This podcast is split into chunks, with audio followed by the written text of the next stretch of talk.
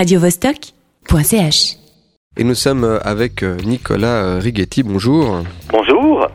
Vous présentez une exposition au Muséum d'histoire naturelle qui se tient jusqu'au 14 mai. Euh, une exposition qui s'intitule Visite guidée, une rencontre avec les, spectateurs du musée, presque un, un travail sociologique?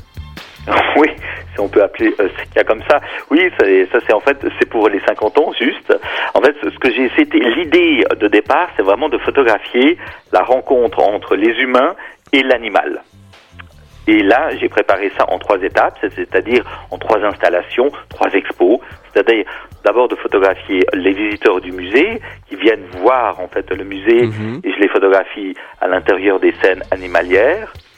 La deuxième partie, c'était aussi de photographier les collaborateurs, ceux qui travaillent dans le musée, avec Ali. Ali, qui était donc l'alligateur qui a vécu depuis plus de 30 ans au musée, qui est bien connu euh, des jeunes voix. Oui.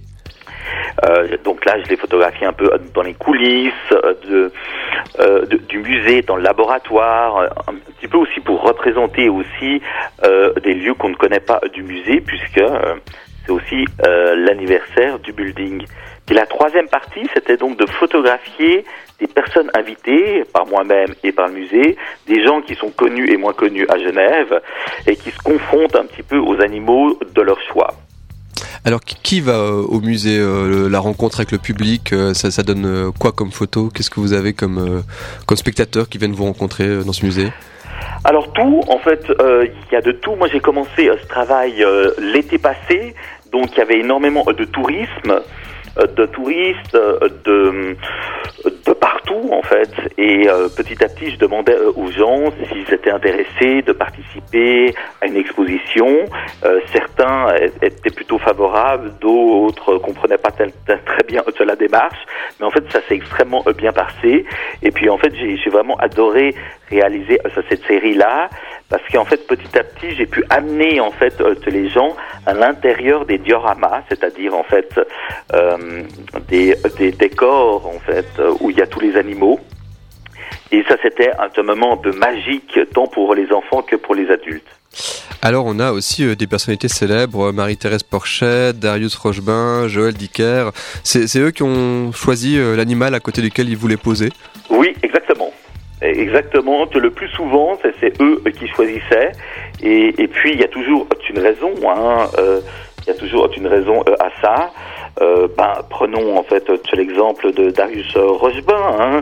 Lui, il a choisi donc euh, le dernier ours du Salève qui a été tué en euh, je sais plus très bien, je crois, en 1824 précisément. Alors c'est une bête qui est, magnifique, qui est, belle, qui est puissante.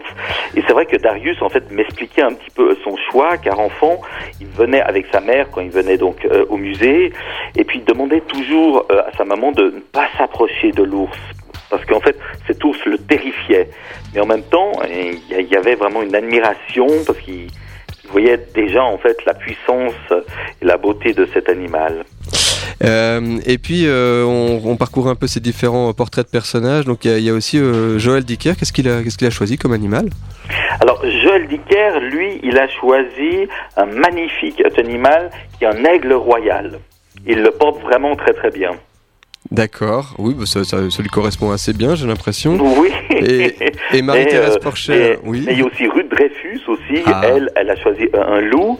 Elle pose à côté de ce loup car en fait, elle m'a expliqué que c'est elle qui s'est battue pour que réintroduire le loup en Suisse.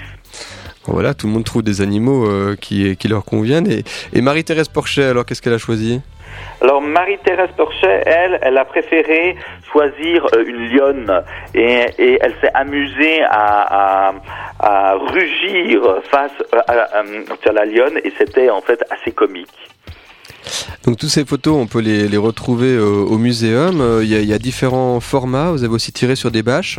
Oui, exactement. Donc en, en fait, il y a plusieurs formats.